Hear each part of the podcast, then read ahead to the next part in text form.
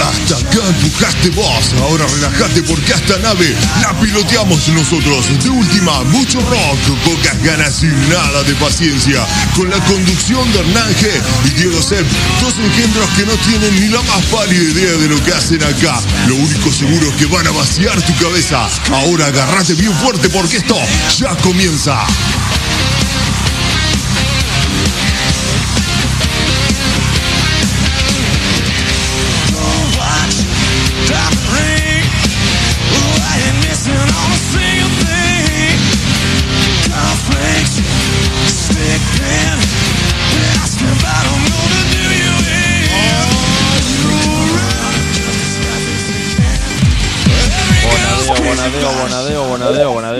Estás ahí. Estamos arrancando esta noche de viernes. 17 minutos pasaron de las 10 de la noche. Estamos haciendo el programa en vivo. Te vamos a volar el cerebro. Te lo vamos a vaciar de contenido. Vamos a agarrar el cortador de pizza ese que tiene una ruedita afilada que va de punta a punta del molde y te lo vamos a trepanar a la cabeza.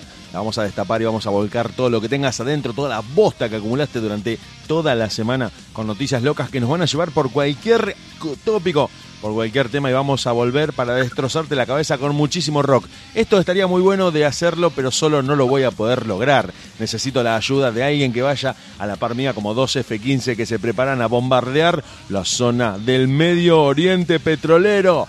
Por eso convocamos al otro F-15 de este proyecto, al señor Hernán G. ¿Cómo estás, Hernán? Del otro lado. ¿Qué haces, Dieguito? ¿Cómo están todos del otro lado? ¿No será un comienzo un poco violento trepanar la cabeza con un cortador, el, el ruedita, el típico para cortar la pizza? No, hay que decirle a la gente que es todo... eh, eh, Es todo metafórico. hablando, ¿no? Claro, no es nada literal, no vaya a pensar No se asusten. del otro lado que vamos a ir a buscar y a transformarnos en una especie de asesino serial.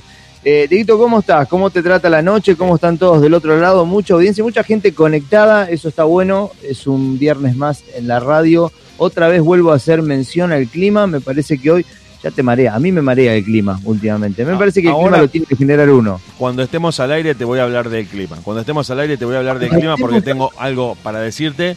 Y Mirá te vos. quiero contar que la gente que nos está escuchando, la gente que se va conectando, la gente que ya se estuvo conectando desde temprano en la radio, me dijo resumidamente lo siguiente. Eh, ¿Qué te dijo? Estoy podrida, estoy podrido. No quiero más noticias de tipo cuánto está el dólar, mm, si hubo un choque en la esquina Ah, o qué pasó con la farándula. Quiero información fresca. con- Pero a ver, Diego, no sé qué pasa con la producción de todos los programas, tanto televisivos como radiales. Parece que fuera lo único de lo que hay que hablar. Basta con el Blue, lo hacen subir ellos mismos. La Las gente que- productoras de los noticieros lo hacen subir al Blue. Exactamente. La gente quiere otro tipo de noticias. Y Bueno, para eso están esperando este vender- programa. Por eso vendeme, ¿Cómo? vendeme que vamos a tener que la gente está ansiosa, deseosa, sedienta de información no tradicional. Mira, yo tengo, hoy traje un par de noticias sobre WhatsApp. Eh, primero hay un Icardeo que estuvo dando vuelta, en un, un ida y vuelta de WhatsApp entre dos amigos, justo que pasó hace poquito para el Día del Amigo. Vamos a estar eh, tratando eso al aire. Y en la vecina localidad de Granadero Baigorria, al sur de la provincia de Santa Fe, República Argentina, para los que nos están escuchando fuera del territorio nacional, eh, hubo una especie de robo extraño a un carnicero de esa localidad. Una pequeña localidad que está eh, pegada a la gran urbe de Rosario, al sur de Santa Fe, como dije recién. Eh, un robo raro, un robo extraño. Lo vamos a estar tratando allá por la mitad del programa. Después eh, vamos a tener a un fetiche sexual bastante extraño que involucra una chota y un candado.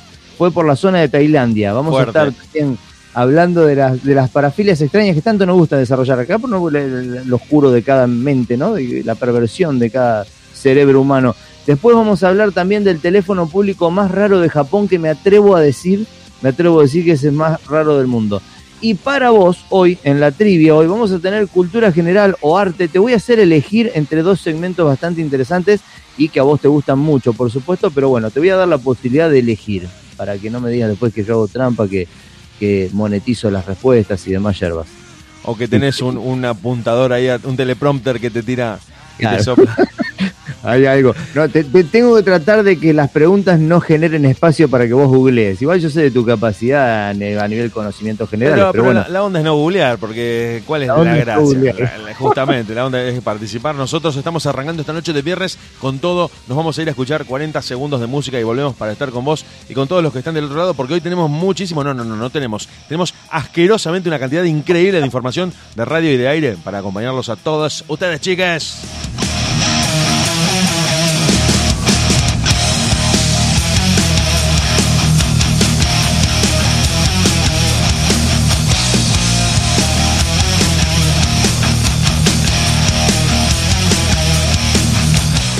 Ahora sí, ahora sí, empezamos la noche de viernes en la radio. Te quería hablar antes de cualquier cosa y antes de todo y de nada del A ver. clima, del clima.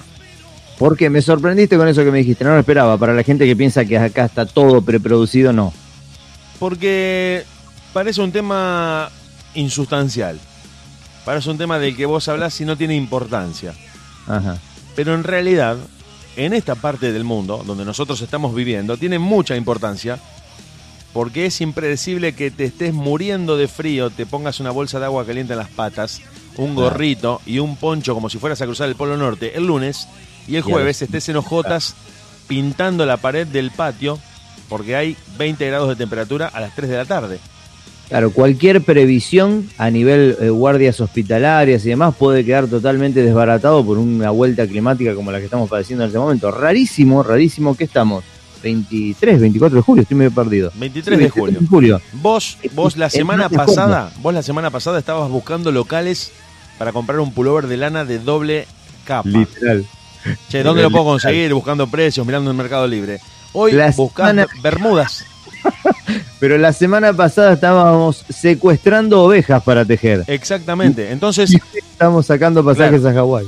por eso te digo, acá en esta parte del mundo donde el clima es tan cambiante, donde el Mm. clima es tan impredecible, yo creo que sí tiene importancia hablar del clima. Porque encima, te cuento, Sí, que la semana que viene va a haber mínimas eh, por debajo del cero sí, y máximas que no llegan a los dos dígitos. Entonces sí tiene que ver, porque hoy vos, eh, a mí me pasó hoy, llegando a la radio, que la gente estaba en la calle, que demoraba la despedida, que salía a pasear el perro más tiempo del normal, que extendía muchísimo las actividades al aire libre, impulsada por el calor a salir de su casa. Bien, Un paisaje totalmente propio de septiembre, propio de octubre. exacto. Y hace una semana atrás, y hace una semana atrás, siendo de noche a las 8 a.m., Claro. no veías a nadie en la calle, no veías gente, un clima de frío. Vos mismo decías que ganas de comerme un guiso de lentejas bien caliente, ver una película y roncar como una morsa sin Sí, salir ni a la puerta. Inclusive, ¿sabes? Linda imagen, ¿eh? No, pero ¿sabes por qué lo digo también? Porque que a vos te debe pasar exactamente lo mismo que a mí, porque somos, eh, tenemos perros. Que el Sí. perro es el termómetro más infalible que existe. Y cuando hoy llegué de trabajar y me estaba preparando para armar el programa y demás, vi que el perro estaba en el medio del living tirado en el piso. Claro, Digo, hace claro. calor. Claro, chao. Si El está arriba del cama o acurrucado en algún trapo en el piso, hace frío. El, el bicho, el perro hecho bicho bolita en la manta o en la cama, es la temperatura es, es baja. Ahora, yo digo, voy, voy a hacer un comentario que por ahí, no sé si lo compartís o no, pero a mí este tipo de climas, o sea, arriba de 18 grados, genera infidelidad. Arriba de 18 grados provoca que la teta que ves por la calle te guste mucho más que con 10, 9, 8 grados. La mirás con más cariño a la vecina. Vas a tu lista de WhatsApp, a los últimos contactos a los que hace quizás más de un año no llamás y a los que, entre comillas, bloqueaste por molestos y quizás hasta los desactivás. ¿Por qué la temperatura influye tanto en el ánimo a la infidelidad?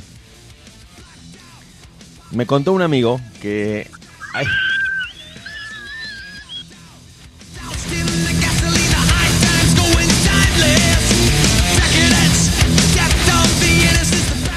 Me estaba riendo antes de que dijeras la frase porque sabía que venía el amigo.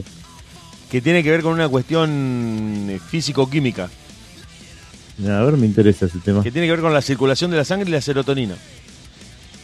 La circulación de la sangre y la serotonina. Bien, perfecto. Se carga el sol, uno se activa internamente, por llamarlo de alguna manera. Vos salís a trabajar hoy, hoy te fuiste a laburar y volviste como cualquier día, no importa la temperatura que haga. Te abrigarás más, te abrigarás menos, pero salís igual.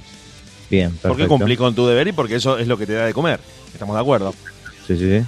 El tema es que vos, naturalmente, hoy a las. Bueno, no sé si hoy que hacía, no hacía tanto frío, pero días anteriores donde hacía mucho frío, tu primer impulso era quedarte durmiendo. Claro. Si yo mañana o cualquier día te llamo a las 7 de la mañana, que es el horario en el que uno generalmente arranca el día, y hace Vamos a dos- cortar a las 3 de la mañana, yo sé lo que Bueno. te digo. Pero te pregunto, a ver, contestame sinceramente. Yo te llamo a las dale. 7 de la mañana. Hace Sí. 3 grados bajo cero. Sí. y te digo, Hernán G, decime cuál es tu primer impulso, no importa lo que tengas que hacer o lo que vayas a hacer por obligación. ¿Qué es lo que realmente querés hacer? Y me vas a contestar, seguir durmiendo hasta el mediodía. Sí, buscar la frazada, a ver si está bien acomodada y taparla. Saca- sacar un dedo para, para emprender Netflix o, o el cable que quede ahí la tele de fondo Claro. y que, y que la- el hilo de baba me manche la almohada y dormir como una marmota. Estás muy gráfico hoy. Sí. No sé si- Pero no va a ser tu primer impulso. Tu primer impulso, arrancás, insultás un poco, te tomás un café, te, te tratás de lavar la cara a ver si te despertás. Sujeto a las responsabilidades, ¿no? Salís porque tenés que cumplir con tus responsabilidades, justamente. Pero no es lo que sentís. Bien. Vos querés seguir durmiendo con 3 grados bajo cero a las 7 de la mañana de un lunes. No me vengan a decir que el lunes lo arrancan para adelante, lunes de, lunes de, de arranque, se arranca fuerte. No, no, no. Nadie quiere arrancar un lunes con frío temprano. Ahora, vamos a la inversa, vamos a la contracara de lo que vos dijiste. 18 grados, 6 de la tarde. Estás en remera y camperita, ya no estás con el pullover que pareces un muñequito de South Park. Ya, Sí. estás, ya estás con la camperita, ya estás medio, medio canchero, ya estás. Eh, ventana baja del auto, Cómodo. Ya venís como medio para adelante. Ya tenés hasta incluso otro ánimo. Claro, otro ánimo. eso Volvés iba a tu decir. casa con otro humor. Sí. Porque vos venís, no importa si el, el- Bueno, hay gente a la que el frío le hace mal y hay gente a la que el frío lo tolera un poco más.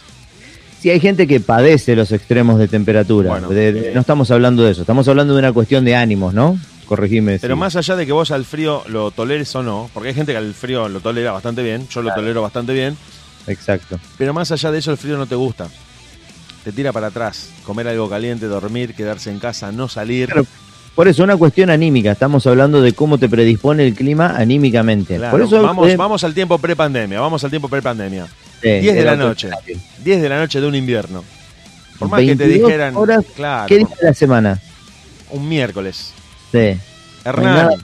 Hernán, Claro. estoy en mi casa, te venís a comer una pizza. No, ol- Olvídate. olvídate.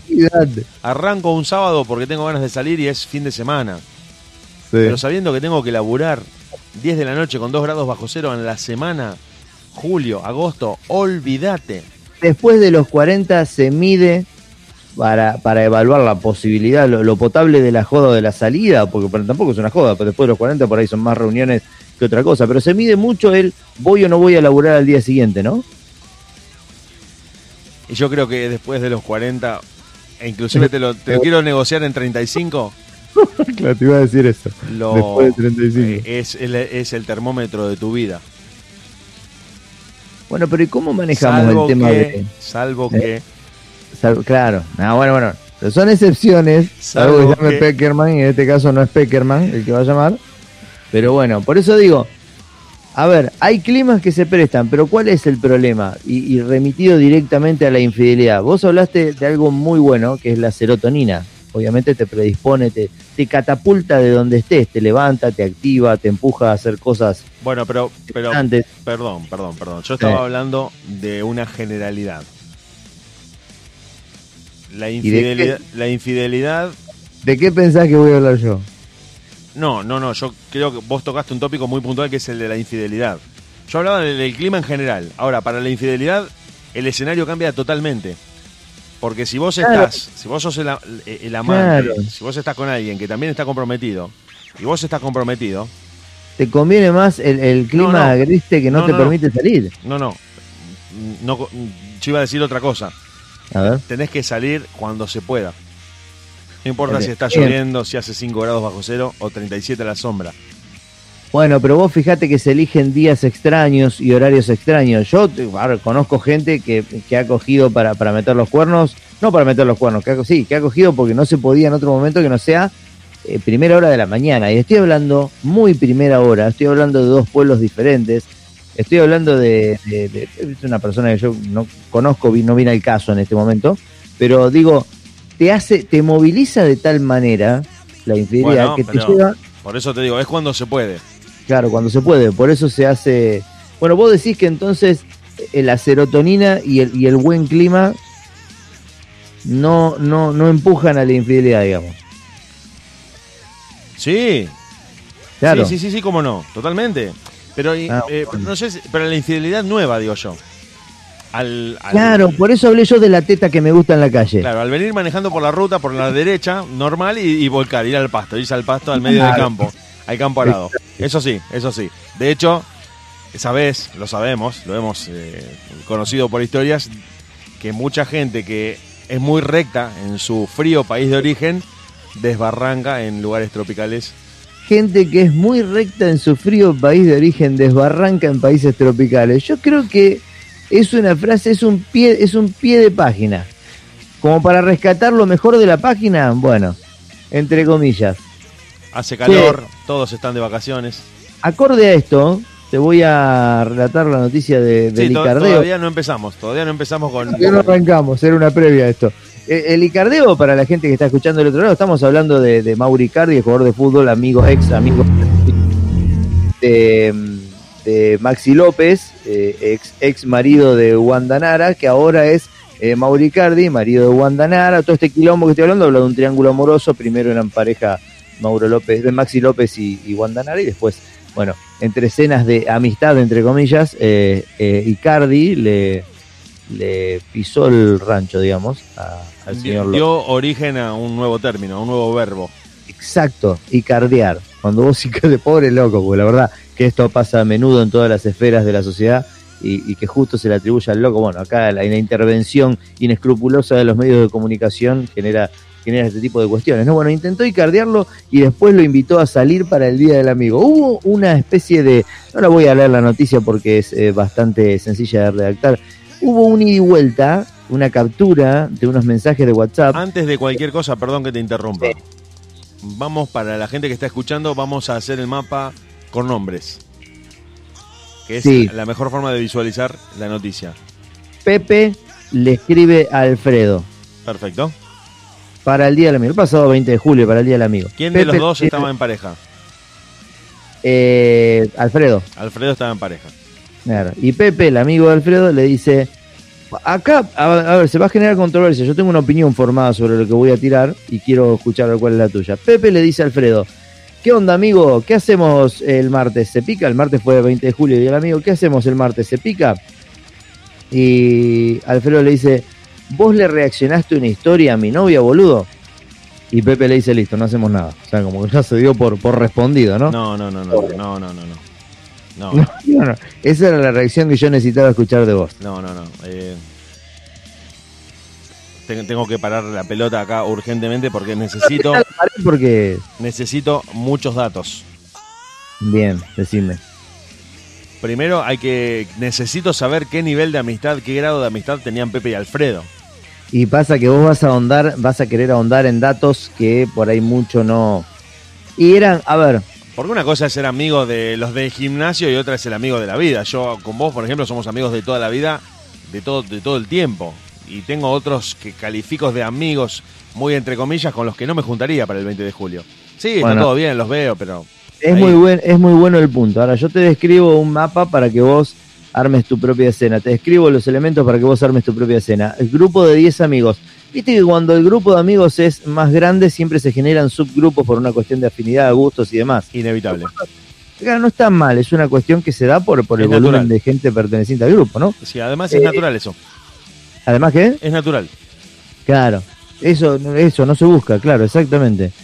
10 amigos, 10 integrantes, bueno, dentro de los 10 había un grupo de 4 que se frecuentaba por una cuestión de mm, musical, recitales, Bien, ¿está? perfecto. No eran, oh, los cuatro amigos, qué amigos que son estos cuatro, pero eran Pero bastante. se tenían el contacto. Había un recital y pintaba, eh, iban con esos tres, iban los cuatro. Exacto, exacto, y después comían juntos y demás, aparte de salir con el resto, ¿no? Bueno, Eh, pero, pero pará, pará, pará, necesito interrumpirte. Sí, sí. Porque hay dos tipos de amistad, dos grandes grupos de amistad en el mundo. La amistad que vos cultivas con alguien que tiene tus mismos valores y la amistad que vos cultivas con alguien que tiene tus mismos intereses. Bueno, ahí ya tanta información no, No, no, tengo. te, te lo tiro como tema en general. Vos sos Claro. amigo de los locos porque van a recitales. Sí, como el club del 207 o el club el del día Falcon. que se suspenden los recitales o que vos te haces cumbiero, ya no, no podés formar parte de ese grupo. Claro, a ver, o si se suspende el recital y no vamos a comer los cuatro igual porque se suspendió el recital, no, No. ¿qué vamos? Solamente por el recital. Exacto. Bueno, estos locos, si se suspendía el recital, iban a morfar juntos igual. Ah, bien, bueno, ahí hay como un segundo nivel. ¿Está? Va- se, va, se va tejiendo la trama. Bien, bien, sí, sí. Pero igual yo voy a otra cosa. Está bueno lo que vos estás preguntando porque yo no lo había pensado y marca un- un- una tendencia, marca, a ver, te predispone a, a- a formar la respuesta o la opinión que vayas a dar en cuestión. El tema es, vos le reaccionaste una historia a mi novia, boludo. No, no, pero no, no puede- eso, eso, eso es un tema que lo dejé para, para el final, para hacer que sea el tema central de esta noticia. Bueno, entonces vamos a correrlo, seguí preguntándome, pero es terrible este globo. ¿eh? Es que eso necesito saber las edades.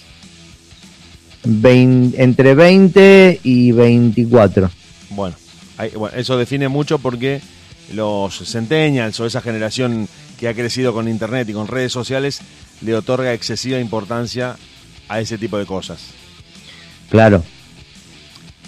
A mí, si me pasa ahora que alguien me hace una escena de celos por un me gusta o por una reacción a una historia de Instagram, Ahí vamos, ahí vamos, me bajo del tren inmediatamente. ahí vamos. Exacto. Me parece tan poco sustancial. Pero Bueno, como los chicos hoy se, se seducen a partir de empezar a seguirse, Claro, bueno, pasa que estamos hablando, nosotros estamos en un escenario, si hablamos de un escenario actual bastante cambiado a lo que nos acostumbramos nosotros, a lo que crecimos. Nosotros crecimos más Bueno, pero- a, a los palos, a los golpes en Sí, materia de... Pero bueno, pero ahora, estamos conviviendo. Claro, Y lo que claro, para vos es, está bueno es- pensarlo. es poco importante, para otra persona es decisivo. Sí, bueno, en este caso lo fue. Claro. Pero digo yo, a ver, corregime porque yo por ahí estoy equivocado. ¿Vos le reaccionaste una foto a mi novia? Eso es, le puso un corazón o le dio un like, un pulgar arriba porque le gustó algo. Ahí tendríamos que saber, que no lo tenemos ese dato, qué tipo de foto es. Porque si la mina se había graduado y el loco no, le reaccionó de buena leche, ahora si la mina le sacó una foto en tanga y el loco le reaccionó, No, te, te comento, te lo respondo yo ahora, aunque no tengamos ese dato. a ver. Eh, el problema es la reacción, no la foto. Y pero determinaría el tipo de foto, cambia la reacción, digo. No. ¿Por qué no? Eh, Te digo lo que sé, no, no es que tampoco tengo la verdad, me lo podés refutar tranquilamente, pero entre los chicos jóvenes no se le reacciona a la novia de un amigo, así haya subido una foto en la que gana el Nobel de Literatura, no se Ah. le reacciona. Códigos, códigos adolescentes. Vos tenés 20 años y tu amigo tiene 20 años y la novia de él sube una historia donde acaba de volver de la luna porque es parte de una tripulación de la NASA, no se le reacciona. No se le reacciona, Salvo- claro. Ahí, bueno, ahí, ahí es tajante. Claro, salvo que tengas onda. Bueno, es un código que entonces el loco rompió. Pero digo, qué difícil que es de analizar esto, ¿eh? Porque yo no puedo dejar de mirarlo con 42 pirulos al tema. Bueno, por eso te digo, hay que correrse de eso, lo que para nosotros nos parece inconcebible, absurdo Claro. y poco sustancial, en otras generaciones es decisivo. ¿Por qué vos empezaste a seguir a mi novia? Eso es, es motivo de que la amistad se rompa. Me pasa que los pendejos hoy basan mucho todo en las redes sociales y en las plataformas, en, en los streams. Bueno, pero vamos a hacer un esfuerzo, Anda. vamos a hacer un ejercicio y un esfuerzo. A ver. Las redes sociales siempre existieron, Sí. Más arcaicas. más primitivas, más arcaicas, pero existieron. Sí. Vos estás en la secundaria, tenés 15 años. Estamos a mediados de los 90, prácticamente Internet es una cosa medio Ah, rara. ah, cuando yo estaba, vos Sí, me sí, estás diciendo hacemos- que huele a esa Hacemos época. un ejercicio nosotros y nos vamos a los 90. Tenemos 15 años, estamos en la secundaria donde Internet es algo muy raro que no se sabe ni dónde está, ni qué es, ni para qué Claro. sirve. Y la chica que te gusta o con la que estás saliendo, con la que te diste unos besos el fin de semana, se está mandando papelitos escritos con virome de banco a banco con otro loco. No, no, pero no es lo mismo. Aunque, aunque le diga, pasame las preguntas en la prueba que hay la próxima hora. Lo está No, no, con otro pará, pará, pará, pará. Eh, no, pará. Bueno, por ahí la, la analogía o la comparación es errónea. Esta sí te la voy a pelear. Está bueno que se arme esto al aire. El, el papelito es como si vos le mandaras mensaje a la mina, un mensaje de texto, un WhatsApp a la Bueno, mina. se sentó al lado de la chica que te gusta. Ahí está. O festejarle cualquier pelotudez. O, O, la chica dice algo en clase y el loco estalla en una carcajada que vos decís, ¿de qué se ríe este imbécil? Bueno, pero ¿y qué querés que te responda? Yo tengo algo formado, pero no. No, no, voy a que, a que para nosotros en ese momento también cierto tipo de comportamientos representaban una amenaza que ponía en riesgo una amistad o, o el riesgo de perder a la persona que nos gustaba. Está buena, está bueno el paralelo. Está bueno el paralelo. Con otras Creo herramientas, que- con otros soportes, pero por la misma línea. creo que a esa edad nos gustaba más el quilombo de lo que nos gusta ahora también. Yo te digo, sinceramente, no me quiero congraciar con ninguna persona joven ni con ninguna persona de 20 años, pero si yo hubiese tenido eh, 20 años ahora, hubiese tenido las mismas cantidades de, de redes sociales que tienen los chicos y hubiese pensado como piensan los chicos ahora, porque creo que la realidad, Claro. el contexto te termina eh, pasando por encima y vos sos de la generación a la que perteneces. Diego, la única manera de no ser a la generación que perteneces es ser autista. No hay otra forma, no hay otra forma de no relacionarse con las plataformas con las que todos en tu entorno eh, se relacionan y se mueven, ¿no? Dejas de pertenecer. Y para el ser humano, vos lo sabes mejor que yo, no pertenecer es... Pero pensemos en esto, pensemos en nosotros mismos de 14, 15 años, 13. sí, olvídate. secundaria y nos aparece un celular en el que a un dedo de distancia tenés el mundo. Chao. ¿Vos pensás que voy a copiar lo que está en historia en el pizarrón? ¿Pensás que voy a copiar? Qué loco, hoy, ¿cómo son las aulas hoy? Mirá lo que tiraste. Porque hoy ha cambiado todo tanto. El otro día vi una especie de documental argentino en donde mostraban una profesora hablando en clases y todos los chicos haciendo cosas con el celular en clases, o por lo menos mirándolo al, al celular. Digo, ¿cómo cambió todo? ¿Cómo es hoy el aula? Vos que estás más, más ligado por ahí, tenés, tenés de cerca por, por cuestiones laborales el tema, el tema educación. ¿Cómo se controla el tema del celular de los chicos en clases? ¿Y para qué lo usan o para qué lo tienen permitido usar si es que estoy en, en lo cierto? Eh, bueno, tocaste un punto bastante álgido, bastante álgido que ahora voy a desarrollar. Pero quería decir esto muy entre paréntesis, muy chiquitito. Cuando yo, y cuando mi generación por lo menos estaba en la secundaria, no existía el celular, pero yo, por ejemplo, me la pasaba con la vista fija en la hoja de mi carpeta dibujando estupideces que no tenían nada que ver con lo que estaba en el pizarrón. Que hubiese sido como el, como el primitivo celular de, de- de esa época. Mirá vos cómo se van encontrando paralelos. Entonces yo, yo no estaba mirando la clase, estaba en una hoja dibujando el nombre de la banda que me gustaba, cualquier, cualquier estupidez que no tiene nada que ver con la clase que se estaba dictando. Vos decís que si bien cambió la distracción, distracción sigue habiendo. La distracción siempre hay y no hay un adolescente en el planeta que te diga, no, no, no, no, me voy a dormir temprano que mañana tengo clase de literatura. Por favor, quiero estar conectado 80 minutos a mi profesor que va a hablar de El Quijote. Ya me voy a dormir. No existe, no existe. Yo fui estudiante secundario y hoy soy docente de secundaria. Y como estudiante detesté materias, detesté profesores y en la hora buscaba cualquier tema que me sacara del salón, que me acercara al recreo, que me permitiera hablar con la mina que me gustaba y zafar aprobando las materias raspando. Porque Qué es loco algo de la decís. adolescencia, es algo de la adolescencia. Pero sí, sí, de, de- de- de la insurgencia. Un enfrentamiento ¿Qué- contra el mundo de los adultos. Claro. Eso es una ley biológica. Pero todo eso que decís, porque terminás evadiendo la responsabilidad en el momento, pero eh, teniendo que hacer todo junto al final del hilo. ¿Se entiende a lo que voy? Eso es lo más adolescente de la galaxia. Claro. Y yo también sostengo, yo también sostengo en defensa de los adolescentes, que uno siendo adulto se cuelga, se olvida, patea, procrastina y hace un montón de cosas. ¿Qué le vas a reclamar a un pibe de 15 años cuando vos a los 50 pateas para el miércoles algo que tendrías que haber hecho el lunes? No tenés autoridad. No tenés autoridad, claro. Si vos me decís, no, soy suizo, 12-0-0, estoy haciendo las cosas. Bueno, ponele, ponele que el suizo es medio rompebolas, hay, hay que hacerle caso. 0-0. Pero vivimos en el país del cuelgue, de la impuntualidad, del no cumplimiento de las reglas, de las moratorias. Vivimos en el país de la adolescencia y queremos que los adolescentes ocupen el lugar de los adultos. Somos unos ridículos. Somos una generación de adultos ridículos. Aparte, adultos ridículos e irresponsables con lo que comentamos. Son el futuro de nuestra... No, boludo, no le podés cargar a los pibes la responsabilidad de lo que nos vaya a pasar de acá en adelante como Son, humanidad. son el futuro, pero van a hacer algo muy distinto a lo que son ahora. Eso es lo que la gente por ahí no entiende de los adolescentes. Uno los ve hoy perdiendo el tiempo y paveando, pensando que por una cuestión lógica, si pavean a los 14, a los 40 van a pavear más. No, el adolescente se despierta de golpe. Cuando algo le importa, se despierta de golpe. Como bueno, todos, como todos. Está. Está bueno porque están incentivados de otra manera y con otros medios. Pero vos sabés que el otro día vi un meme que me interesó mucho, medio raro describir un meme, pero este es muy gráfico.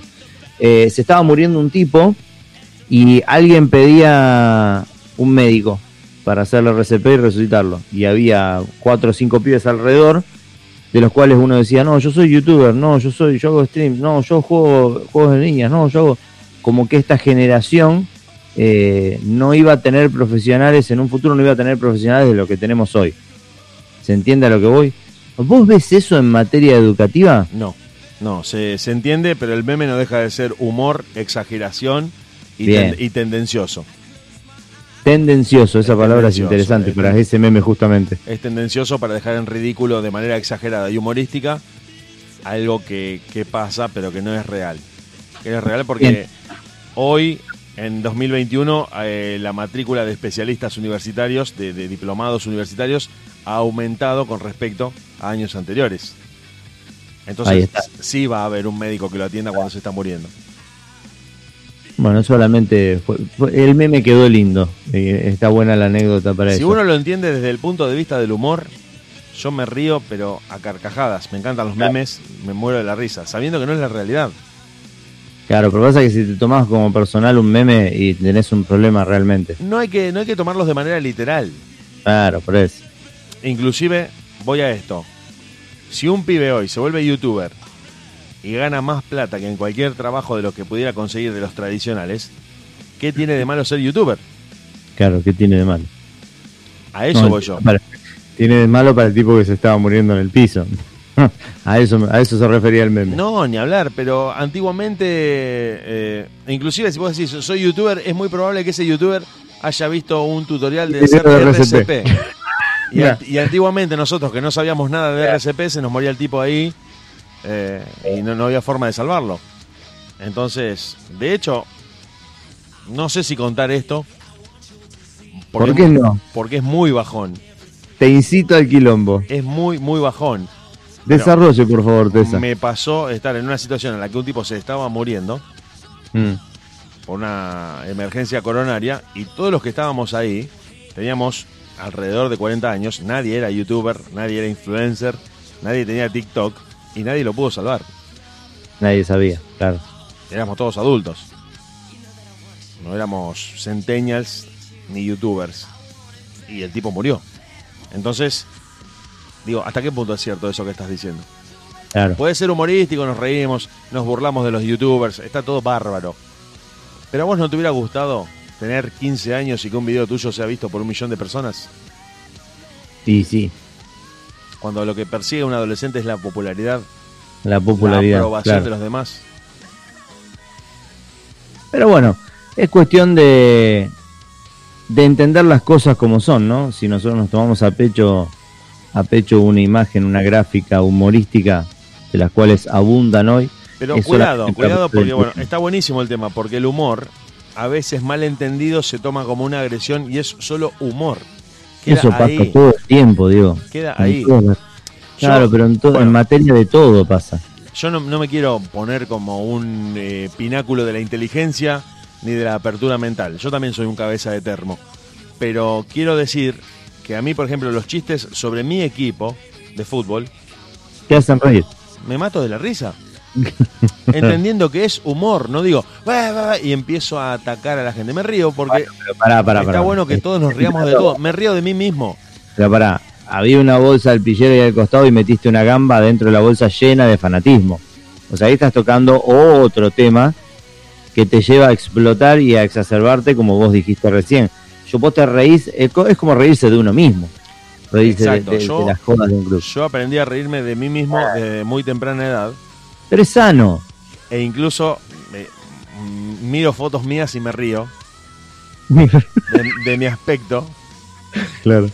Y bueno, eso, pero eso está ligado a épocas también. eso, eso ayuda a descomprimir eh, esa tensión que a uno lo persigue de que todo tiene que ser formal, de que hay ciertos temas que no deben ser tocados porque no son humorísticos. Y hay que reírse de, todo. Diego, yo conozco muchos que se empacan y es lo peor que podés hacer. Si vos aprendés a reírte de vos mismo, la gente eh, quita el foco de atención en vos y va a otra cosa y te sacaste el problema de encima enseguida. ¿Qué Sí, dice. ¿qué dice eh, el refrán popular? El que se enoja pierde. Claro. Exacto. Bueno, hablando de, de enojo, de redes sociales y de WhatsApp, eh, tengo la otra noticia que habla de eh, un carnicero de la vecina localidad, para vos por lo menos que estás un poco más cerca de la vecina localidad de Granadero Baigorria, al sur de Santa Fe, al comerciante le sustrajeron la línea con el pretexto de comprarle una camioneta, como el ladrón no pudo engañar a nadie, eh, le dejó una desopilante frase. Yo te voy a eh, explicar más o menos qué fue lo que pasó. Perdón, Este perdón, tipo- vamos de nuevo. ¿Qué le sustrajeron al carnicero en la línea telefónica? Claro, fue así. Este tipo, el carnicero vendía una camioneta. Bien. Entonces, un muchacho se comunica con él para contactarlo diciéndole que iba a ir a ver la camioneta, que era de Buenos Aires, pero que iba a ir a ver la camioneta. Mira, si querés nos acercamos, le dice el carnicero, yo me llevo la camioneta hasta determinado punto, pero no, no, yo voy, yo voy. Lo único que te voy a pedir, estoy laburando, estoy con el camión de laburo, el GPS necesita que yo eh, le pase tu WhatsApp eh, para verificar una ubicación, una geolocalización, para que vea que el tracking, cuando yo me desvío, eh, está avisado premeditadamente y no que yo me desvío porque me pueden llegar a mandar a la cara.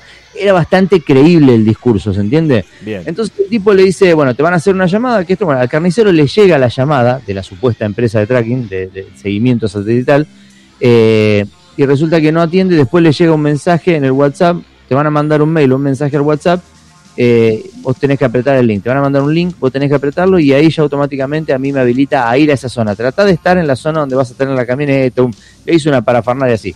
El tipo le llega el link, aprieta, no pasó más nada, el loco no volvió a contestar.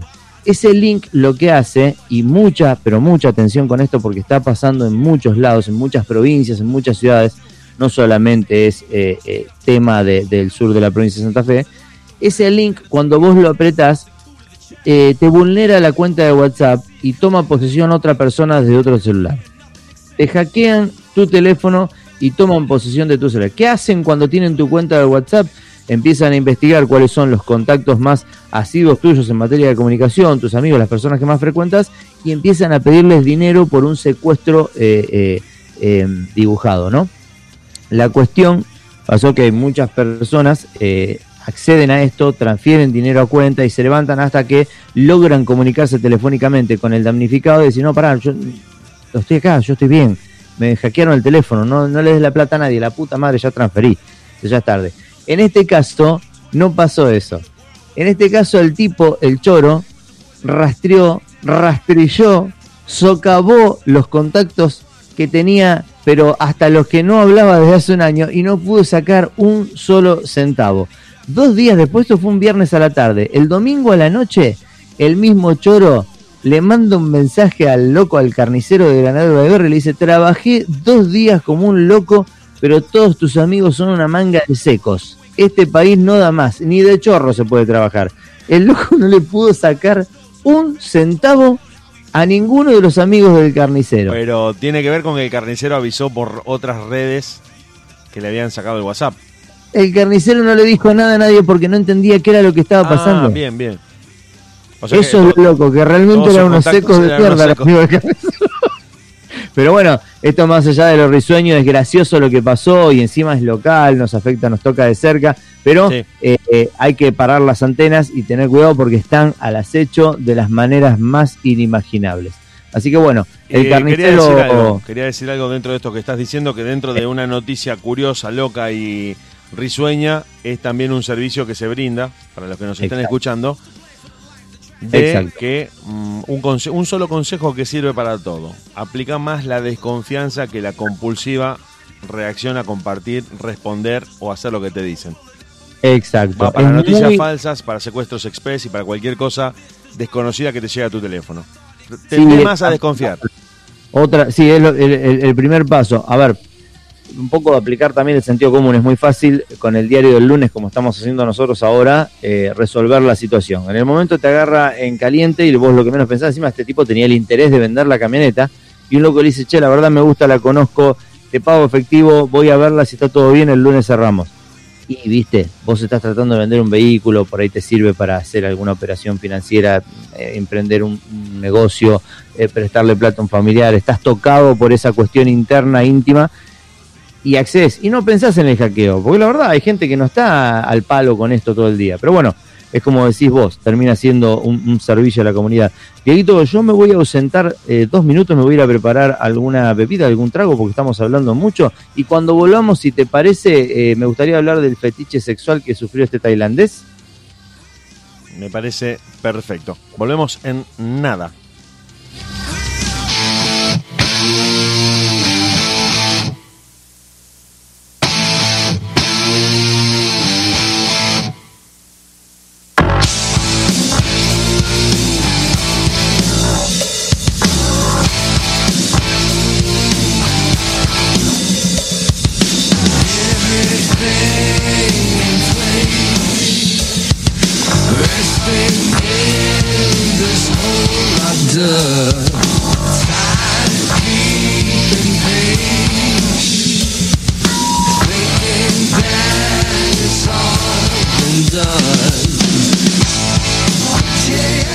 Nosotros estamos en TheUltima.caster.fm junto a vos y junto a toda la gente que nos está escuchando en vivo a través de internet y para todo el mundo. Desde algún lugar de la República Argentina para la gente de Uruguay, de Brasil, de Colombia, de Ecuador. Gracias a los que nos están escuchando y para la gente de localidades vecinas, porque somos internacionales y también somos de acá. Villa Gobernador, Galvez, Alvear, Arroyo Seco, Granadero, Baigorria, San Lorenzo, El Trébol. Gracias a todos. Gracias a todos los que se conectan. Si nos estás escuchando y nos querés contar desde dónde, escribinos al WhatsApp que está en la página de última.caster.fm de último OK en Instagram. Nosotros en nada volvemos, nos fuimos, nos vamos a preparar algo para tomar, algo Ranje. En el caso de Ranje, alcohol. Yo me voy a calentar más agua para seguir tomando mate porque hasta la medianoche durante 60 minutos más te vamos a seguir acompañando a vos, a vos que elegiste escuchar radio en esta la última noche de la semana para quedarte con nosotros Hernán G, Diego Sepp y todo el equipo de la radio en de última, mucho rock, pocas ganas y nada de paciencia.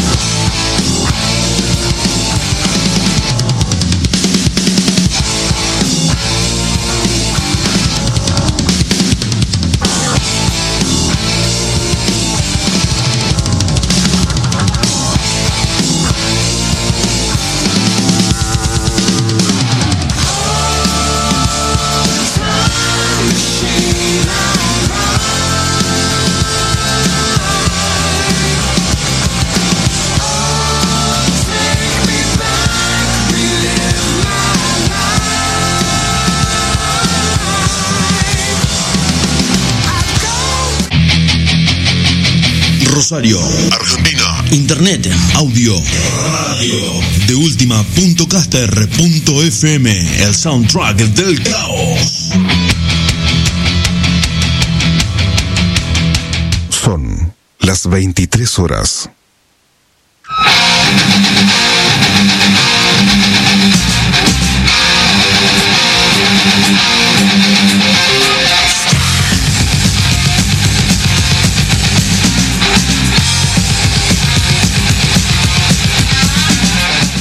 Así es, chiques, 11 pm, 23 horas en punto, las 11 de la noche y todavía tenemos mucho programa por delante con noticias eh, locas, curiosas, distintas, no convencionales. Basta de la bosta que estuviste comiéndote durante toda la semana. Que el dólar, que las noticias, que el clima, que el político A le contestó al político B, que el político C tenía algo que dijo el político D y todos juntos se fueron a comer porque son un grupo que se mueren de risa a nuestras espaldas diciendo, viste cómo los engañamos estos giles que creen que nos peleamos, somos los capos del mundo y nosotros cagándonos a trompadas diciendo, no, yo soy el político A, eh, pero yo soy del político y te voy a pegar, no, pero yo soy del político como unos giles borregos que respondemos a esa bosta que nos venden desde los medios. Hernán G.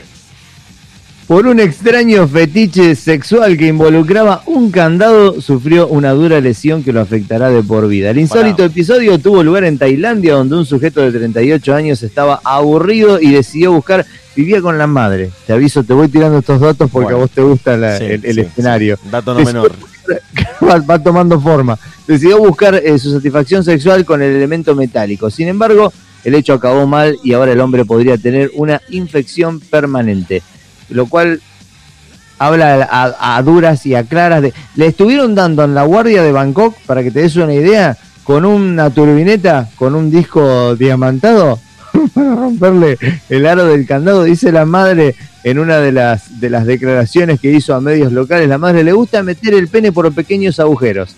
Dice, lo cual habla de, su tamaño diminuto, quizás del miembro, y que llegó, aparte te tiro otro dato que a vos te gusta, estuvo 14 días con el candado en la chota. Básicamente el loco se tomó la pandemia, se fue a vivir con la madre en la pandemia para no para no estar alejado, ¿no? Por esta cuestión de, de poder o no visitar a los familiares y demás yerbas. Y estuve viendo ahí, se ve que se aburrió el loco y en un determinado momento dice, pero ya tiene la conducta esta de meter la, la chota en lugares chiquitos. Dice, bueno, la cosa que le tuvieron, le estuvieron dando con la turbineta hasta que le pudieron cortar el aro del candado, eh, lo sacaron y quedó tomando eh, corticoides por dos semanas más y a ver si le podían recuperar parte de la chota, ¿no? Porque obviamente se le, casi un, un, un principio de gangrena tuvo. Eh, eh, estoy, estoy, Especulando. estoy anonadado, estoy anonadado porque no, No, lo, no lo que puedo, ver tanto en un párrafo. no lo puedo entender. Te juro que no lo puedo entender. Ya no es. Uno intenta reírse, uno intenta sonreír y decir, mira qué, qué- noticia curiosa. Exacto, a mí me pasó lo mismo. Esto ya te deja eh, repensando. Está bien, no, no, siempre volvemos a lo mismo. El mundo está lleno de locos. Internet nos permitió saber que existen. Vos me podés decir, che, mira, el 90% de la gente gusta del sexo tradicional. Genial. El, el 60. Hay un 40 que tiene otro tipo de orientación. Me parece bárbaro. ¿Cuál es la parafilia que vos tenés? Me gustan las muñecas inflables. Muy bien. Vos, los juguetes. Y vos, yo miro porno. Y, y vos, yo observo gente que tiene sexo. Bárbaro, Sí. bárbaro, bárbaro. El candado, Está bien. digo. No quiero ser prejuicioso, me parece que cada uno puede encontrar el placer como mejor le parece y cada uno tiene la libertad de buscarlo y de encontrarlo de la manera en la que cree que es no su, su fetiche. hablar. Pero lo que me deja serio, lo que me deja pensando y lo que me deja sin palabras de esto que vos contás, es cuando ya pones en riesgo de tu salud y la integridad física al punto de, de bordear perder el miembro. Sí, sí. vos me decís, no, loco. Perder la vida Claro, también. Claro. Esa infección puede terminar en otra cosa. Mirá, Es muy heavy un una- candado. Es muy heavy un candado. Vos me decís el, el clásico melón. La clásica sandía. El bofe, claro, tibio. Vos me 30 decís- segundos en el microondas. y Claro, uno dice, pero sos un asqueroso. Pero pasa. Lo sabemos. Pero se asemeja a algo natural. Pero aparte es algo hasta Inclusive es anatómico. Vos me decís la oveja. Claro. Decís, Dicen que es muy parecida a la de la mujer, ¿eh? Sí, así, así, Ojo, así, así cuentan, así cuentan. Ojo con el campo. Por eso te digo, vos me decís, eh, compré un juguete por internet que reemplaza a una mujer. Dale, loco, está bien. Dale para adelante. No la nona que se en- sienta y acaricia el matafuego. Dele, abuela. No hay ningún problema. Yo lo que, lo que me, me rompe la cabeza de esto que vos contás, por eso me dejó en silencio, no podía continuar al aire, es que el loco se arriesgó a que esa relación, entre comillas, sexual que mantuvo con el candado, hubiese sido la última de su vida. Claro. claro. Loco, un candado, en Pero hay serio. un detalle, hay un detalle más escalofriante. No es la primera historia de candados que escuchamos. Yo recuerdo dos anécdotas muy similares hace 10, 15 años atrás con despedidas de soltero. Una fue con un candado y una fue con una anguila. Acá, en una fue la anguila que los locos en la despedida de soltero al futuro marido, al futuro novio, le, metieron una anguila en el culo. El loco lamentablemente terminó falleciendo por una infección, se le fue por el- le rompió el intestino y demás hierbas. En otra despedida de soltero, todos tremenda, pero tremendamente en pedo como mínimo, porque debe haber habido sustancias pesadas y demás, le pusieron un candado en, la, en, el escroto al loco al que se iba a casar, pero le agujerearon, o sea, le cerraron el candado, le agujerearon el, el- el forro de las bolas. Entonces, pero todo, en, en estas dos intervenciones que te acabo de mencionar, en ambas, eran terceros en pedo, borrachos, que le aplicaban fuerza a un loco, por, por superioridad numérica, digamos, le aplicaban fuerza y le terminaban ejecutando, Contra sometiendo al, al, al, al susodicho. Acá el loco era motus propio. ¿Me entendés? Ahora digo yo, ¿qué le ves de sexy a un candado, hermano? Porque hay dos millones de agujeros en tu casa, se me ocurren, se me ocurren acolchados, se me ocurren milanesas, se me ocurren eh, eh, tartas, se me ocurren un montón de lugares en donde poner la chota, pero que no sea un candado. No puedo entender, quizás un fetiche con los fierros, quizás hay una parafilia que se me escapó del manual, porque las tengo todas vistas. Y quizás hay una puntualmente No, con el no, no, no. Eh, mira, eh, bueno, tampoco voy a hacerme el experto en sexología y el licenciado Ciruela en estos temas. Pero por lo que uno, uno fue viendo en internet, por lo que uno fue escuchando durante tanto tiempo de este tipo de noticias, nos fuimos enterando de que la gente desarrolla fetiches muy grandes por objetos in- inanimados. Claro. Esta mujer que estaba o consideraba que ella estaba de novia con una eh, vuelta al mundo de parque de diversiones. De novia con una vuelta al mundo de parque de diversiones. Literal como lo acabas de decir. Sí, sí, sí. De hecho, le llevaba tornillos y tuercas como regalo de aniversario. ¿Entendés? Es, es muy hardcore. Qué loco analizar esas mentes, ¿eh? Había una otra una mujer en Alemania estaba enamorada del muro de Berlín y se consideraba su novia. De hecho, su, Bueno. su- su relación sexual consistía en ir a pasarle la lengua al muro de Berlín. Bueno, para, para. Hasta que hablaras de la lengua en el muro, yo hablaba de una afinidad por una cuestión histórica. Bueno, hasta ahí todo, el mundo pensaba como vos. Cuando los periodistas la vieron lengüeteando el concreto, dijeron, ¿te parece? lo mismo que a mí, claro. Todos, todos somos fetichistas. Apa, duras declaraciones. ¿Se hace cargo de lo que está diciendo? Sí, todos somos Nómbreme, fetichistas. nómbreme el fetiche más oscuro que usted tenga, Diego Sepp.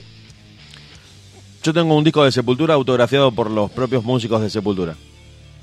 Los Cabalera. Sí, lo conservo como un trofeo, lo conservo como algo que me acerca a esa banda.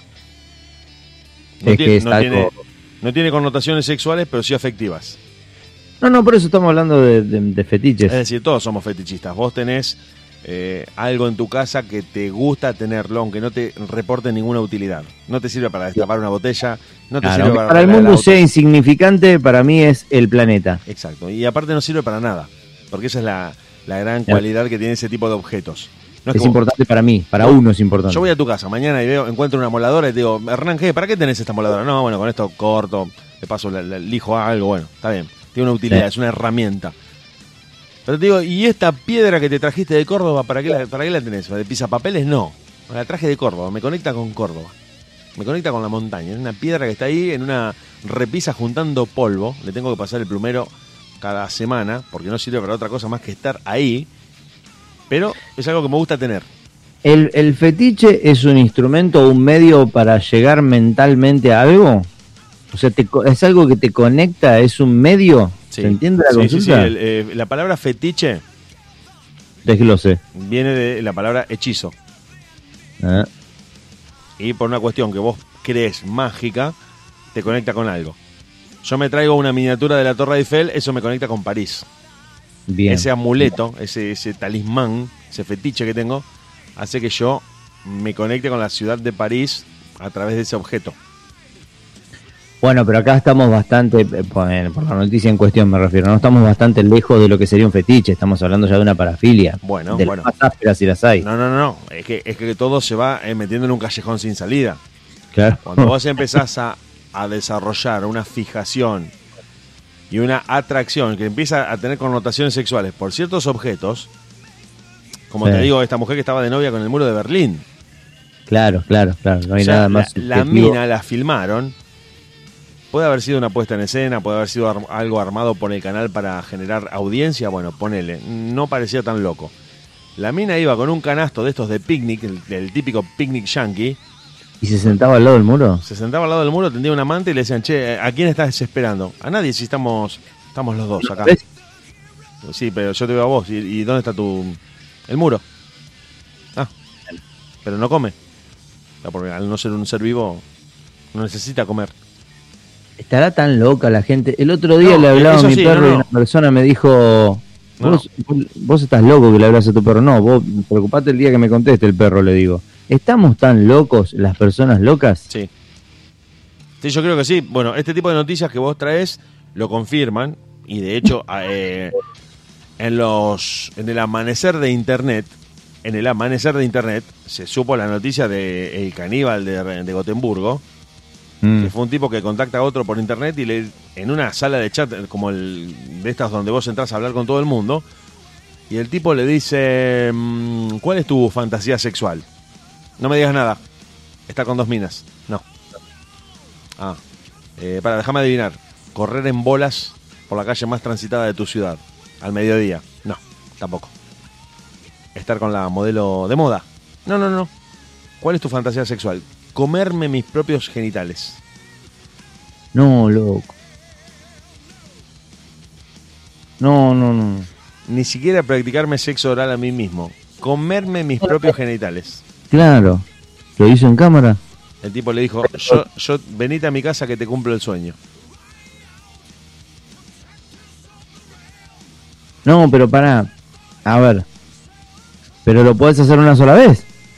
Lo hizo una primera y última vez. Me estás jodiendo. El hecho es real. Se contactaron, eh, eran, uno era ingeniero electrónico y la, la persona que lo contactó en cuestión, bueno, el muchacho este Armin Maivas, se encontraron en Alemania, eh, se fueron a la casa de este tipo que lo había recibido, el ingeniero electrónico, que era el que tenía la fantasía sexual de comerse sus propios geni- genitales, fue drogado, fue sedado con calmantes. Y una vez que compartieron un encuentro homosexual que no llegó a tener, al coito, pero sí una serie de escarceos amorosos, eh, terminó siendo el tipo sumergido en una bañera donde se le amputaron sus genitales, donde no sintió el dolor de la amputación por la cantidad de calmante que había tomado, y donde después de una breve cocción se le sirvieron en un plato que alcanzó, alcanzó a degustar antes de morir desangrado. Uh. Muy pocas veces me quedo sin, sin comentarios y sin respuesta. Me, vos sabés que es perturbador y me da que pensar algo. Te pregunto, todo esto enfermizo y perturbador que estamos narrando acá, ¿pensás que ya existía antes de esta conexión mediática a través de Internet, antes de la explosión de Internet en el mundo? y se potenció por la aparición de Internet?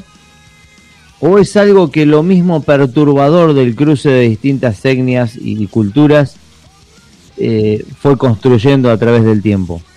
Porque yo no recuerdo al principio, estoy hablando allá por los 90, de escuchar relatos tan escabrosos. Yo quizás fue algo que fue alimentando la misma red de redes, conectando gente y cruzando experiencias, ¿O fue algo que ya estaba y realmente se empezó a mostrar en el mundo? ¿Se entiende la pregunta? Sí, se entiende perfectamente. Yo creo que el loco individual ya existía e Internet nos permitió conocerlos. Ahí está. El loco del candado que vos contaste, ese ya existía. Claro, ahí está, ahí está. Esta que Bien. yo te conté fue potenciada por la posibilidad de conectarse con alguien que está en la otra punta del mundo y comparte tus intereses. Perfecto. Bien, respondí yo, a la yo pregunta. creo que, es- que pasa por ahí. Este loco, el del candado, encuentra para mí la explicación en que estos locos, esta gente realmente que tiene como una especie de fijación, de fetiche, de parafilia y de todo junto al mismo tiempo, que no es, ya no es racional, ya ni siquiera patológico. Es hasta incluso absurdo que vos quieras penetrar a un candado, porque fue esto lo que entiendo que pasó, que el tipo cerró el candado sobre su propio Exacto. pene, y una vez que el pene quedó atrapado, no lo pudo, no sé si tenía la llave, loco, parece que no la tenía. La perdió, en realidad la tenía, pero la perdió. O el morbo de él era tirar la llave y ver si, si por alguna razón... No, no, la perdió, le daba vergüenza y lo tuvo 14 días el, el- la chota dentro del pene, dentro del candado. Claro, bien, claro, es muy hardcore. Claro, el loco hasta que no aguantó más del dolor entró gritando a la guardia. Es más, fue con la madre. Lo Claro. que podría haber sido solucionado en las primeras dos o tres horas del inconveniente terminó siendo un- una barrabasada, una payasada pública, por Pero, lo menos en Tailandia, ver, ¿no? Pará, pará, porque también acá entra algo, es tan, tan enrevesado y al mismo tiempo tan analizable esto, de cómo en ese momento, en el momento en el que van a concretar esa fantasía parafilia, fa- fantasía, guion parafilia, guion fetiche, guion Eh. morbo, guion todo, El Y tipo no es consciente de las consecuencias que se pueden derivar de, lo- de si eso sale mal. Bueno, pero es la misma calentura antes de la infidelidad, digo. No, no, no, no, no, no, no. Sí, sí y Eh, no. Si no, no En está esencia de la calentura desaparece el miedo una vez que se va al placer sexual. Está perfecto y es, en ese sentido sí. Sí. Pero voy a esto, vos sos infiel, cometés una infidelidad y sabés que después de que se te pasó el furor sexual, las ganas de estar con la otra persona y demás, pusiste en riesgo, pusiste claro. en riesgo tu, tu pareja, tu matrimonio, tu familia. Bien. Pero acá estás poniendo en riesgo tu vida y el escarnio público, porque hoy, eh, inclusive la infidelidad es algo cultural, que si a vos te dicen, che, el vecino vos sabés que le fue infiel a la esposa, ah, qué hijo de mil, Eh, se, se calentó con un empleado, eh, mira vos, qué guacho, es un pirata. Y no pasa de ahí. Pero este loco te dice, no, no, no, se, se supo que el vecino penetraba candados y hace tres días que está internado en el hospital porque se garchó un candado, una linga. Y vos decís, pero no, no, no, no, no. Una cosa, la madre dijo, suele meter el pene en orificios pequeños. O sea, el candado lo tenemos como anecdotario, como un objeto de la situación descripta. Pero eh, imagínate en los lugares en donde puso esa chota. En la casa de la madre. Qué, qué fuerte que es todo esto, que, que la madre esté al tanto de eso y que, Claro. y que la persona que lleva a cabo ese tipo de operaciones después tenga que afrontar el escarnio de ser expuesto en la, por la sala de urgencias, correme la moral, el pudor y cualquier cosa de costado, hay que salvar la vida. Olvídate, el otro día vi una secuencia de videos de viejos eh, octogenarios que iban con desodorantes y diferentes artefactos en el recto. Y filmaban, obviamente, sin que él supiera y sin consentimiento, porque en ese momento la desesperación es sáquenme este tubo del culo. Y filmaban esas escenas y yo digo, si hubieran pasado, si te hubieran pasado un video de esto antes de la calentura que te pegaste en, en tu monoambiente, yo creo, yo creo, quiero creer que no hubieras eh, accedido, ¿no? Hay, hay una posibilidad que se te vaya el tubo adentro y yo quiero creer que no hubieras accedido. Pero bueno, en el momento es eh, define, abre aguas, abre, abre el mar en dos, Diego, eso, ¿eh? la calentura es terrible, el, el deseo sexual, la excitación, lo Pero- que genera. en- Pero vuelvo a repetir, ya es una. Ni siquiera deseo sexual, es un morbo muy zarpado, muy Claro, violento, claro. por cosas que te ponen en un, en un riesgo muy grave. Olvídate de la vergüenza, olvídate de la vergüenza, que inclusive, bueno, es algo anecdótico de lo que en algún momento te puede llegar a reír.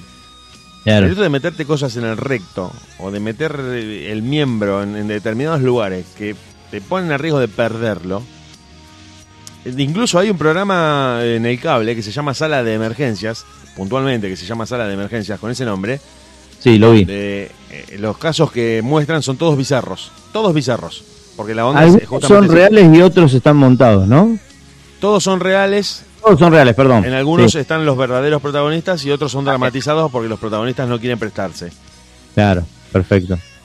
Y me hiciste acordar porque hubo el caso, eh, sucedió el caso de una mujer que mm, de pronto su marido no estaba en casa, no respondía al teléfono celular, eh, había desaparecido, lo intenta ubicar por todos lados hasta que le llega la notificación de que una persona con el tal nombre, con tal edad, con tales características físicas, había ingresado a la sala de emergencias. La, la señora se toma un taxi, llega al lugar y el tipo se había metido un poet en el recto y el poeta había pasado completo y lo estaban operando para tratar de extirpárselo.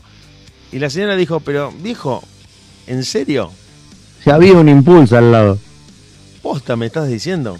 ¿No podías dejarlo en el baño para cuando uno hace el 2 y que quede el poet ahí? Había un desodorante en barra al lado, hubieras tirado algo más cortina, claro. Entonces, y el, el tipo le recibió con una sonrisa diciendo, vieja, se me fue la mano. Lo hacía esa seguido. edad, ¿qué? 60-59. Y a esa edad, Diego, después de 40, 50 años de casados.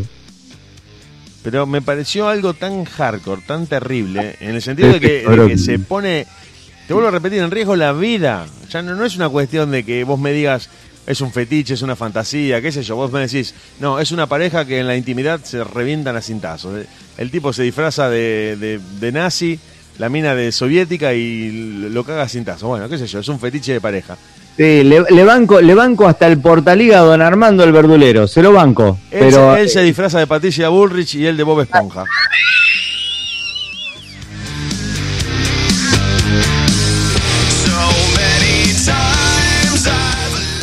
Patricia Bullrich en una escena sexual ya es para reírse. Como mínimo. Dieguito, bueno, este tema, vamos a dar una vuelta de página, por favor, porque está reventando el teléfono. Vamos a ir a la trivia. Yo te voy a decir, tengo dos segmentos, dos áreas muy, muy acordes a, tus conocimientos. Pero bueno, yo te voy a dar la posibilidad de elegir. Una trivia es sobre cultura general y otra trivia es sobre mm, algo de cultura, pero más arte y literatura. ¿Vamos por la de cultura general o vamos por la de cultura, arte y literatura? Vamos por la de cultura general que le gusta a la gente. Cultura general. Entonces vamos a cerrar la de arte y literatura y vamos a ir. Pregunta número uno. ¿En qué continente, empiezan tranquilas las preguntas, ¿eh? ¿En qué continente se ubica la península ibérica? En Europa. Porque es la que comprende España y Portugal. Continente europeo, exacto. Ocupa casi toda la superficie de España y Portugal, junto a la península itálica y balcánica forma parte de las tres grandes penínsulas europeas. Muy bien, hermano, muy bien. Pregunta número dos. ¿Quién es el autor de El Capital? Eh... perdón, hago una pausa a la gente que está escuchándonos. Como siempre, hay muchos que ya nos siguen de siempre y saben cómo es la mecánica de esta trivia, pero a los demás les contamos que yo tiro la pregunta. El señor Diego tiene la posibilidad de responder de una en base a sus conocimientos o de ir, eh, ir a las opciones, ¿no? Tiene tres opciones, tiene que elegir una que es la verdadera, después explicamos, hablamos un poco sobre la respuesta y demás yerbas. Eh, obviamente, 10 puntos por la respuesta contestada eh, al, al, toque sin opciones, 5 puntos se reduce al 50% el puntaje, la cantidad de puntos, si Diego Sepp elige las opciones. Se, se sortea un, un pack de cervezas y un... Y una mini pimer y un tostado y la mini pimer que habíamos prometido la semana pasada. El tostado, la mini pimer y un pack de cerveza. Así es lo que estamos. ¿Quién es el autor del Capital? Pues un libro muy conocido que inclusive fuera de los ámbitos universitarios se conoce y que marcó una antes y un después en la historia económica del mundo y en la historia política del mundo. Que, fue escrito por Moishe Mordechai Marx, más conocido como Karl Marx. vamos a vamos a tildarla Eh, sí, señor. El señor Karl Marx. El libro reúne una crítica a la economía política sobre las relaciones de dominaciones entre clases, los proletarios y los burgueses. Deberían ser los, los trabajadores, ¿no? Y la gente de, guita. El burgués es el dueño de los medios de producción.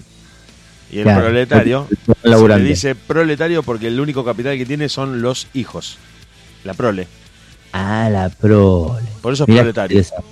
Es por esto que se tiran estas, estas trivias al aire, bien digo, me, tres tristes tigres. cuando, el tipo, cuando el tipo escribe el libro, lo escribe junto a Friedrich Engels, otro, otro filósofo que trabajaba con él, que inclusive para investigar a la clase obrera de cerca estaba tan obsesionado que se casó con una obrera de Manchester y se transformó en yerno de una familia de obreros para investigarlos de cerca. Ah, no, es descomunal. es un placer escucharte hablar de historia. Y el Pero aparte, el contenido histórico es muy rico. Y los tipos escriben ese libro, inclusive Friedrich Engels es el que escribió El origen de la propiedad privada, la familia y el Estado, que yo te contaba la otra vez, que em, explica cómo el Estado alienta que vos formes una familia para mantener en movimiento una rueda económica que de otra manera se desplomaría. Con gente soltera y sin hijos se desploma el Estado en 3-2-1, porque nadie consume nada ni produce. Porque vos te manejás con una manzana verde por semana y teniendo hijos mantenés a la economía en pie. Olvídate, claro. Resumidamente. Y Karl Marx lo que cuenta en el Capital es que el burgués es el dueño de los medios de producción, de las máquinas, y el proletario solo produce hijos y trabaja para algo que no vuelve en beneficio propio. Todo lo que produce el proletario queda en manos del burgués, que es dueño de las máquinas y que no pone el trabajo, solamente pone el capital. ¿En qué terminó ese libro? ¿Sabes cuál fue el, epílogo de ese libro? No. La Segunda Guerra Mundial. Claro. El epílogo fue la Segunda Guerra Mundial. Si entendiéramos un poco más de historia, entenderíamos mucho nuestro presente. No por nada, la materia de historia es sacada de los programas de educación y vaciada de las currículas. ¿Eso está pasando ahora? Viene pasando desde hace 20 años. Apa. Viene pasando desde hace 20 años. Cristóbal Colón es de origen judío. Apa. Bueno, te voy a te voy a dar acá sí te tengo que dar las opciones. Sí, genovés, pero no, judío. Ah, bien. Pero no, genovés, pero no. ¿Por qué genovés pero no? Porque él está sentado en Génova, como mm, tradicionalmente la historia ha contado, pero se demostró que él era de origen judío. Que tenía un nombre que todavía no se ha rastreado, no se ha... ¿Pero no nació en Italia? Sí, en Génova. Ah, pues sí, el origen porque por los padres. El origen de él es, eh, es eh, eh, italiano, itálico, genovés, pero se sabe que, que es de, de familia judía. Hay una investigación, toda una investigación que tiene más o menos 50 o 60 años en este último tiempo, en el que se intenta demostrar que su origen es judío. Ah, está bien lo que vos estás respondiendo, porque acá la pregunta dice, ¿cuál es el origen de Cristóbal Colón? No dónde nació. No, no, no, no. eh, Yo te, te lo tiro así como noticia porque bueno, también lo, lo- lo he visto, pero es de Génova. Digamos, para la enciclopedia es de Génova. Después otra, Esta otra- pregunta, perdóname, esta pregunta que te voy a hacer ahora me dejó tecleando. y, que- y, perdón, bueno, dale, de- después de- te hablo de Colón. Terminame, terminame. No, no, Colón, Colón es el que descubrió América para la enciclopedia, pero el verdadero descubridor, el verdadero artífice del descubrimiento y, tirar una. y conquista de América es Hernán Cortés. Desarrolle, por favor. E- Es el tipo que pone y doblega a los indios eh, y conquista la ciudad de, de México, lo que hoy es el... ¿Cuál era el vínculo entre Colón y Cortés? Son dos enviados del rey, ¿no? No, entre ellos, entre sí, no, no había relación. Uno va primero y el otro va después. Eh, Ni siquiera en el mismo viaje. No, no, no, Colón llega primero a un lugar tan paradisíaco que pensaban que se habían muerto los marineros y pensaban que estaban en el cielo. Porque yo estuve ahí, estuve ahí donde llegó Colón. Eh, es, una es una locura, estás en el medio del mar y el agua te llega a la cintura. Parece una, una broma, una broma. No, claro. Estás en un banco de arena donde pisás y sentís que algo te pincha el pie y te agachás y hay una estrella de mar. Es una locura. Te pasan los peces entre las piernas, es terrible. Pero Cortés, cuando llega con su comitiva enviado por la reina, llegan en una proporción de 10.000 a 1. Había 10.000 indios por cada conquistador español y terminan doblegando a la ciudad. Porque 10.000 indios por cada conquistador, claro. porque Cortés, sabiendo que la ya venía de Europa, el tipo venía de Europa y, y manejaba otro tipo de, de códigos y de y es el primero que entiende que los medios de comunicación es uno de los primeros, esto está estudiado, que entiende que los medios de comunicación tienen el efecto por lo que causan más que por lo que realmente muestran. Y el tipo lo que hace es se sienta en un trono en la costa y hace esconder cañones entre los matorrales Sí. y les dice a sus soldados, cuando yo aplauda, ustedes disparan los cañones hacia el cielo. Los cañones que habían bajado de los barcos. Sí. Mandan al emisario de los aztecas y Cortés le dice, yo soy un dios, no soy un mortal, yo soy un dios. Si yo aplaudo, el mundo se estremece. Y el tipo cuando aplaude, los soldados No. disparan los cañones y el indio volvió aterrorizado a contarle a Moctezuma, que era el cacique, dijo, no, no, no es un, un tipo común, es un dios que nos va a pasar por encima.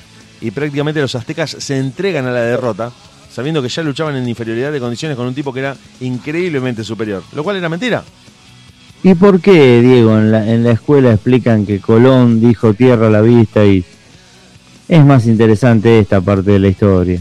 No, pero eh, bueno, eh, esto es muy largo, no, te lo voy a no te lo voy a tirar así eh, desarrollado porque es muy largo, pero resumidamente la escuela es tributaria de la enciclopedia francesa y todo esto que yo te estoy contando fueron investigaciones que surgieron después en el siglo XX a partir de, de- de grandes lingüistas y filólogos que fueron revisando los textos y dijeron, para, para, el título de Wikipedia llegó Colón y se llevó eh, un par de indios y la reina y todos contentos, el huevo en la mesa y toda esa estupidez, eh, es un relato oficial que, que no, no es tan...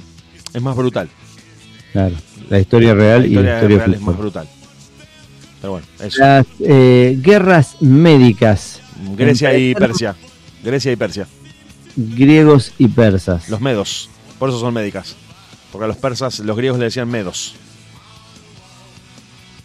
Bueno, la verdad no tengo más nada que agregar, me parece brillante. No. La Gran Colombia estuvo formada por... Colombia y Panamá. Mm, mm, mm, mm, mm, me estaría faltando algo. Ecuador. y Venezuela. Ah, y Venezuela, bien. Sí, no me acordaba. Cuatro ¿eh? Cuatro, sí. La unión de la Capitanía General de Venezuela, el Virreinato de la Nueva Granada, el gobierno de Guayaquil y el gobierno de Quito dieron forma a esta república que actualmente conforma el territorio de Colombia, Panamá, Venezuela y Perú. ¿Qué es capaz de Eh, transmitir? no, me quiero hacer una pequeña acotación. Sí, por favor. Vos interrumpí porque yo por ahí me voy. Si ya veo que No, no, murió la me- pregunta, me voy. Me, me gusta romperte la cabeza con alguna data. Dale. Eh, Panamá se independizó De esto de este reino de la Gran Colombia. Y quedaron ¿Sabés cómo es la, Venezuela y Colombia. claro, ¿sabés cómo es la bandera de Panamá? No. Eh, son cuatro cuadrados con los colores blanco, rojo y azul y estrellas. Y dos estrellas, una, eh, una azul y una roja. O A sea, eh, eh, los, colo- los colores azul, rojo y blanco con estrellas, ¿en qué bandera están presentes? La Yankee. ¿Por dónde pasa el canal de Panamá? ¿Quién lo controlaba? Claro, bandera de Panamá. Ahí la estoy viendo. ¿Quién controlaba el canal de Panamá? Fucking Yankees. Hola. Hola. claro, son dos, eh, claro, cuatro cuadrados, en diagonal dos blancos, y después tenés rojo y azul en la otra diagonal. ¿Qué sé yo? Es imposible no azul. pens- Cuesta mucho no pensar mal. Si pestañas rápido, ves la bandera Yankee. Es justamente. No, quiero, no quiero. hago fuerza para no pensar mal, pero no puedo, te juro que no puedo. ¿Qué es capaz de transmitir el mosquito de género Anópeles o Anopeles? Anófeles. eh, el tifus El tifus. o la malaria. Ah, ahora me entró la duda. Ahí está la malaria, La la, malaria. malaria, la malaria. La malaria. Porque estaba el Zika, el dengue, la malaria. Son las hembras de este género de mosquitos que es capaz de transmitir la enfermedad. Bueno, esta no hay mucho más para decir. ¿Cuál es la capital de la India? Esta sí la tenés que saber. Mumbai.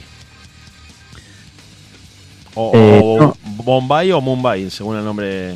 No, No, no, Nueva no, Nueva Delhi. Delhi, Nueva Delhi. Siempre digo lo mismo. Bombay es la ciudad más poblada. Nueva Delhi es la capital. Ahí te confunde, se- está, está válido, es válido lo que dijiste. Eh, ¿Cuáles eh, son las tres capitales de Sudáfrica? Me acabo de enterar que Sudáfrica tiene tres capitales. Las tres capitales de Sudáfrica, no. Hay, hay de más de Johannesburgo, no te voy a tirar ninguna.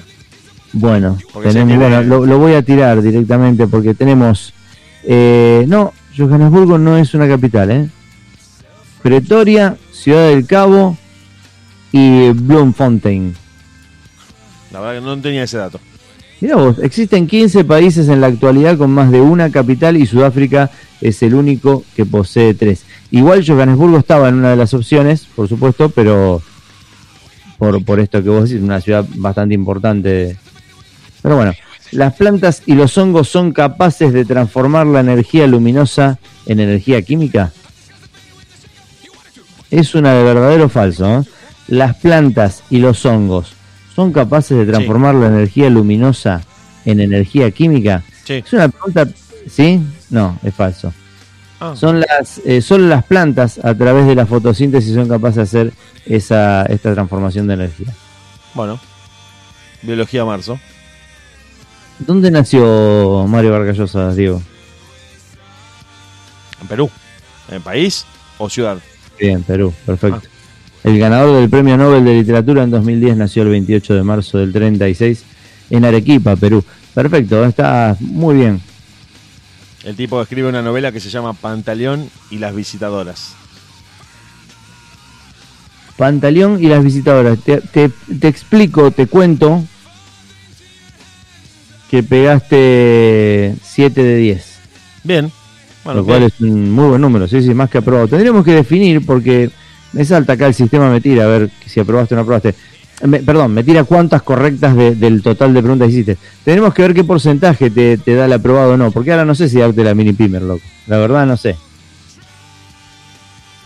Eh, ¿A, qué, a qué- qué- qué gané a todo esto? No, porque estaba el, el premio, era la, la mini pimer, el pack de cervezas cervezas. y liga simple. Pero el, el tema es que no sabemos qué porcentaje de preguntas correctas tenés que tener para ganar el premio. No, después le vamos a preguntar a producción para que nos mande el, Perfecto. Entonces queda el premio postergado para la semana que viene. Dieguito, bueno, como siempre fue un placer. Hemos pasado por las vicisitudes de tener una línea de WhatsApp en tu teléfono, de tener la aplicación de WhatsApp en, en tu teléfono. Hemos pasado por el loco que se que metió la chota en el candado, hemos pasado por, por la etapa de culturización del programa que hacemos siempre muy entretenida con esta trivia. Hemos intercambiado opiniones sobre cultura general, historia, de todo un poco. Yo no tengo más que dejar el programa y el desenlace de este nuevo episodio de, Última en las manos del conductor de este programa, el señor Diego Sepp. A todos los que están del otro lado, muchas gracias. Un placer como siempre y la cita obligada, como siempre digo, para el próximo viernes. Dieguito, queda en tus manos. Gracias, hermano. Hasta la próxima. Nos vemos, Hernán G. Yo también me despido de todos ustedes. El viernes que viene otra vez, algunos minutos pasadas las 22, vamos a estar con vos y con todos los que se conectan con mucho rock. Pocas ganas y nada de paciencia en de última.caster.fm Hernán G. Diego Sepe, todo el equipo de la radio, ustedes del otro lado y siempre, siempre, siempre en vivo para todo el mundo. Nos vemos.